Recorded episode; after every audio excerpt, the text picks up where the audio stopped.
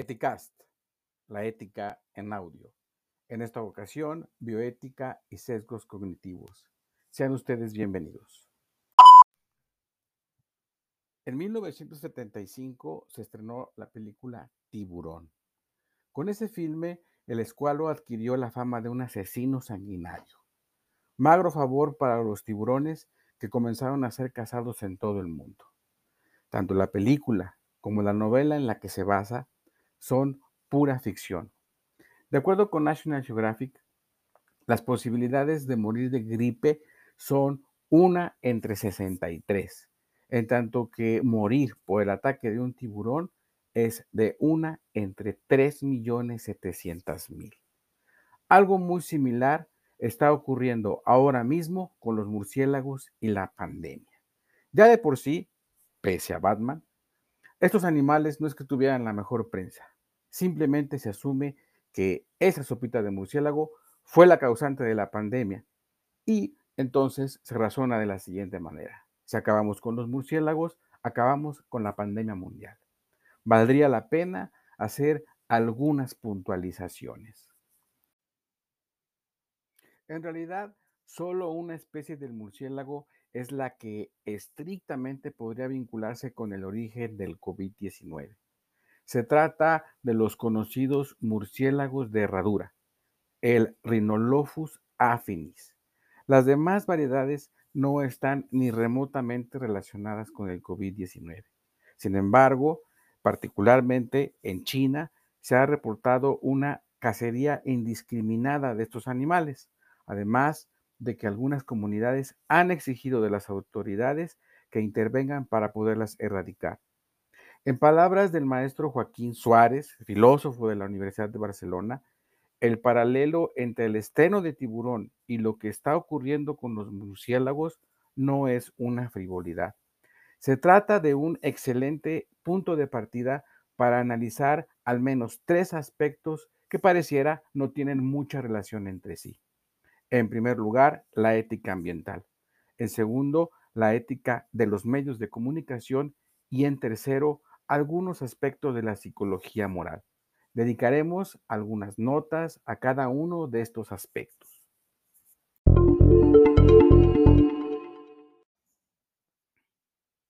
Hay que decir que el murciélago es un huésped ideal para numerosos tipos de virus. El hecho de que sea volador lo mantiene preparado con un sistema inmunológico que se encuentra siempre en alerta. El virus en el murciélago mantiene controlada su replicación. El murciélago lo transporta, por decirlo de alguna manera. El problema se presenta cuando el virus logra ingresar en un organismo más vulnerable, que eso es lo que nos está ocurriendo. Pero para que incluso se suceda esto, es necesario la intervención de un intermediario.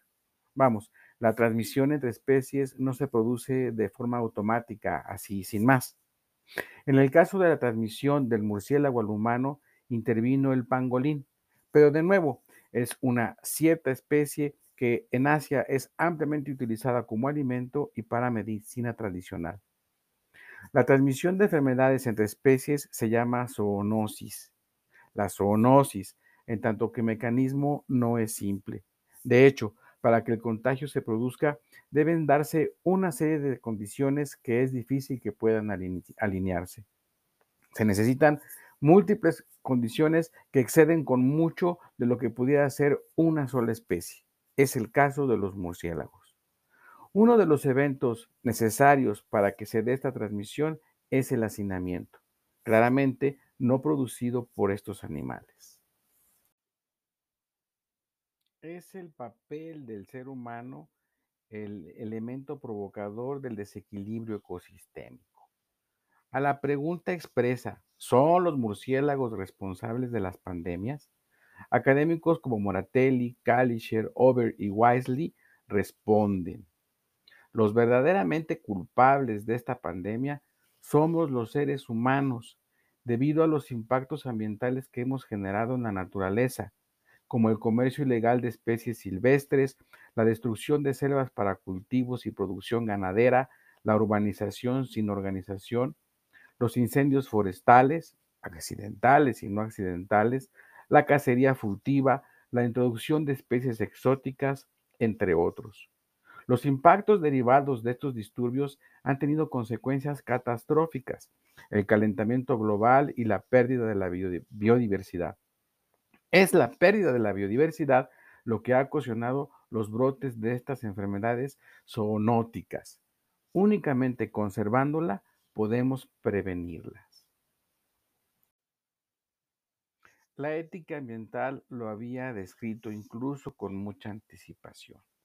De no darse las condiciones provocadas por los seres humanos, la posibilidad del contagio se hubiera dilatado o incluso se podría haber prevenido. El papel que juega la ética ambiental no es abstracto, dado que nos permite darnos cuenta de que el cuidado del hábitat del resto de los seres vivos tiene un impacto fundamental en el cuidado de la salud de los seres humanos.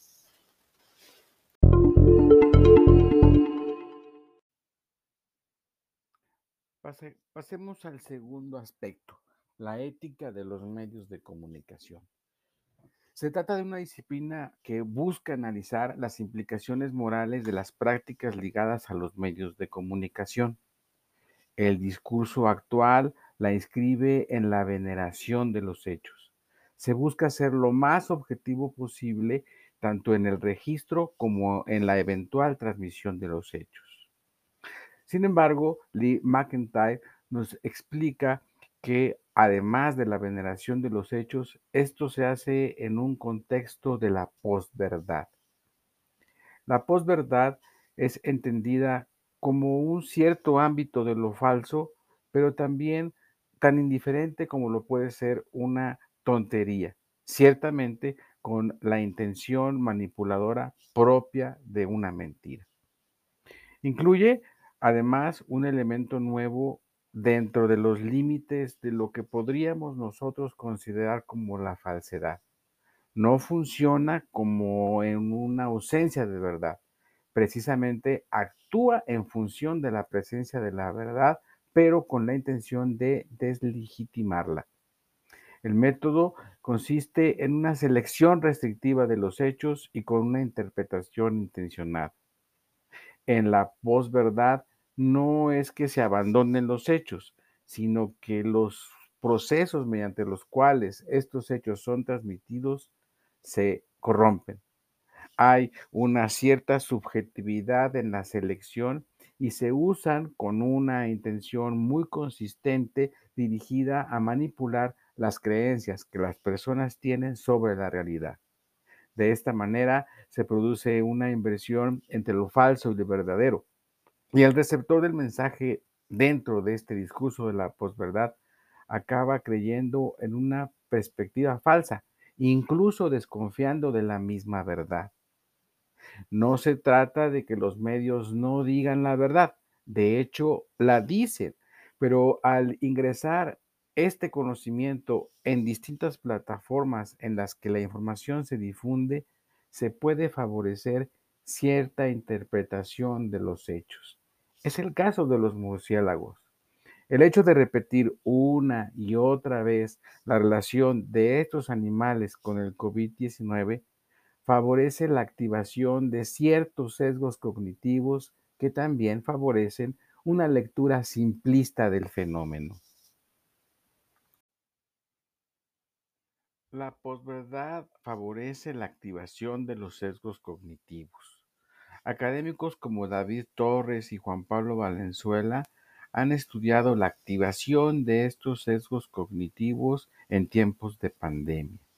Hablaremos solamente de dos, el sesgo de la novedad y el sesgo de la emocionalidad. El sesgo de la novedad consiste en un condicionamiento en el enfoque de la amenaza nueva. Esto puede llevar a obsesionarse con reportes dramáticos e imaginar los peores escenarios, aumentando la percepción del riesgo.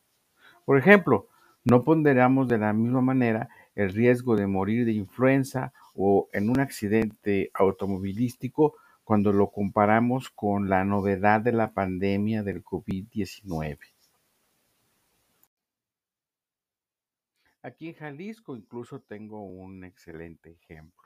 Por momentos, la real amenaza era el dengue y no tanto el COVID. Otro de los sesgos, acaso uno de los más poderosos, es el sesgo de la emocionalidad. Mediante este sesgo, el proceso cognitivo le da mayor peso a la información emocional que a los datos o hechos fríos. El fenómeno de la pandemia se percibe como de mayor riesgo si nos, si nos exponemos a imágenes que emocionalmente son más, más impactantes, como es el caso de bolsas de cadáveres o ver al personal médico o de funerarias completamente rebasados. Esto ocurre pese a que los números indicaran algo diferente. Por otra parte, habría que agregar además que además de estos sesgos cognitivos, también se da la difusión de información errónea, misinformation, y también la aparición de fake news, aspectos que empeoran por completo la situación. Los sesgos cognitivos, su papel no termina solamente aquí, en los medios de información.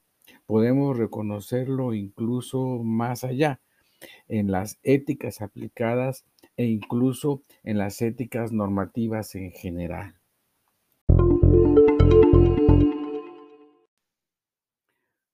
Pasemos al tercer apartado. El tercer apartado que podría llamarse lo que nos revela la psicología moral. Claro que tenemos presente al presidente Trump señalando una y otra vez la responsabilidad de China ante la pandemia. Ya en los medios de los murciélagos son culpables, se pasó a los chinos son culpables con el consecuente racismo que esta situación provocó. Esta predisposición a identificar a los chinos como culpables de la pandemia sería de alguna manera evidencia de que ciertos juicios morales no provienen propiamente de una decisión razonada, sino de juicios condicionados a nivel emocional.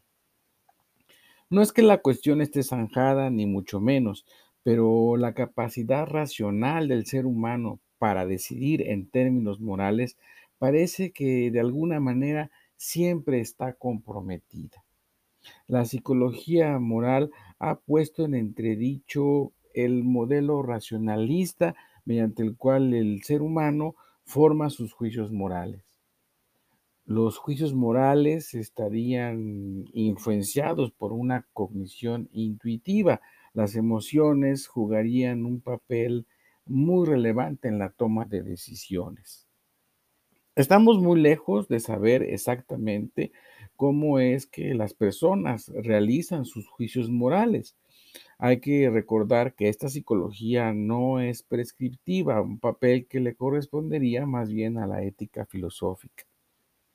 La psicología moral pretendería más bien describir cómo funciona el proceso para tomar decisiones, pero como lo hemos venido diciendo, el proceso no está claro. Por supuesto, modelos como el de Kahneman y Tversky, y Taversky son útiles, pero no hay consenso respecto a que sea esa la mejor descripción, el mejor modelo para la toma de decisiones. Algunos filósofos como Jeffrey Tillman han llegado a afirmar que prácticamente todas las decisiones se tomarían de forma intuitiva, rápida e inconsciente.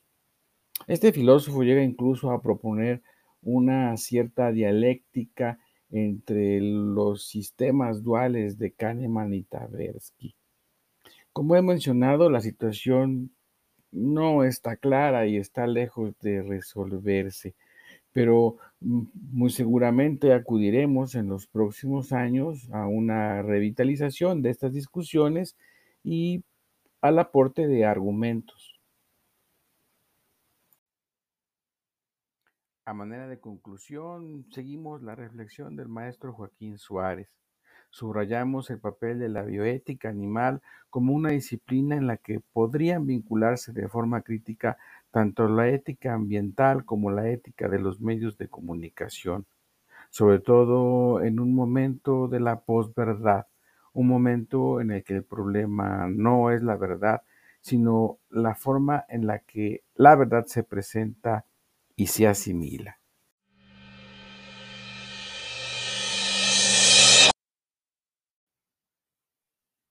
Por el momento me despido. Muchas gracias. Hasta la próxima emisión de Eticast, la ética en audio.